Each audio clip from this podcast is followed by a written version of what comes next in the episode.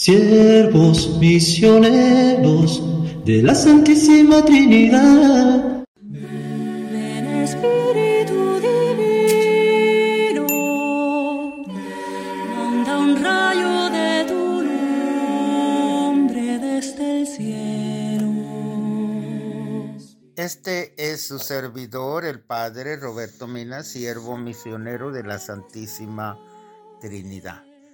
Nos encontramos en el martes de la séptima semana del tiempo ordinario y la lectura está tomada de Marcos 9 del 30 al 37.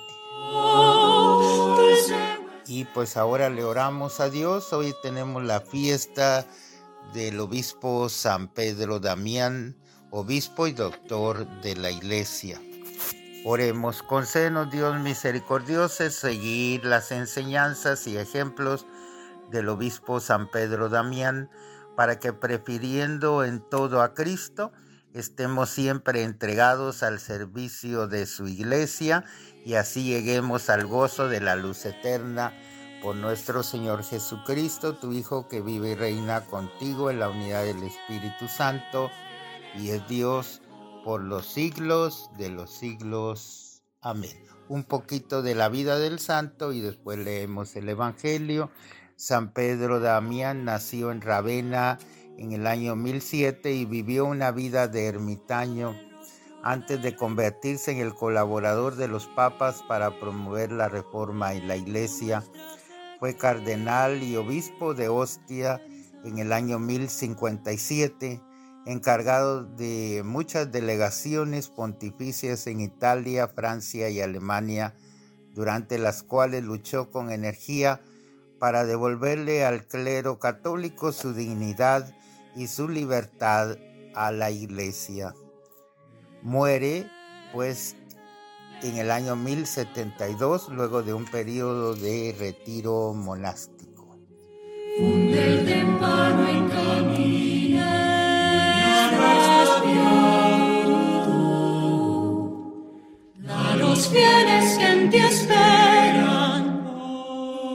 Nos vamos al Evangelio de Marcos 9, 30, 37. En aquel tiempo Jesús y sus discípulos atravesaban Galilea, pero él no quería que nadie lo supiera porque iba enseñando a sus discípulos. Les decía, el Hijo del Hombre va a ser entregado en manos de los hombres, le dará muerte y tres días después de muerto resucitará. Pero ellos no entendían aquellas palabras y tenían miedo de pedir explicaciones. Llegaron a Cafarnaún y una vez en casa les preguntó de qué discutían por el camino. Pero ellos se quedaron callados porque en el camino habían discutido sobre quién de ellos era el más importante. Entonces Jesús se sentó, llamó a los doce y les dijo, si alguno quiere ser el primero, que sea el último de todos y el servidor de todos.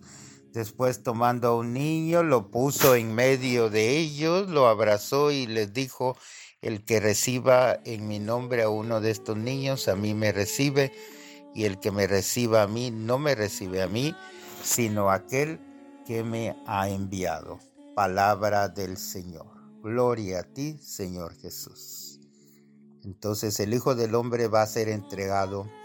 Jesús anuncia por segunda vez a sus discípulos su pasión y su muerte para poder irlos educando en lo que significa ser seguidor suyo, pero tampoco esta vez parecen muy dispuestos ellos a entender lo que les ha querido decir. Lo que les preocupa y de eso discuten en el camino es quién es el más importante entre ellos. Y creo que hoy como iglesia también nos sucede todo eso. Jesús ya en la tranquilidad de la casa les da una lección para que vayan corrigiendo sus perspectivas. Quien quiera ser el primero, que sea el último de todos y el servidor de todos y pone pues a un niño enfrente de ellos y pues eh, agradece a Dios la oportunidad de acoger a un niño. Entonces, precisamente porque un niño en el ambiente social de entonces era más bien marginado de la sociedad y era poco valorado. Entonces, hoy, pasado tantos siglos de esas enseñanzas, también nosotros podemos tener dificultades en querer entender la lección que Jesús dio a los apóstoles. Tendemos a ocupar los primeros lugares, a buscar nuestros propios intereses, a despreciar a las personas que cuentan poco en la sociedad. Entonces, pidámosle al Señor ser servidor de todos, ser el último de todos, colaborador con Él en el camino de la salvación, la renuncia y la entrega gratuita a favor del reino. Que nos bendiga Dios misericordioso, Padre, Hijo, Espíritu Santo. Amén.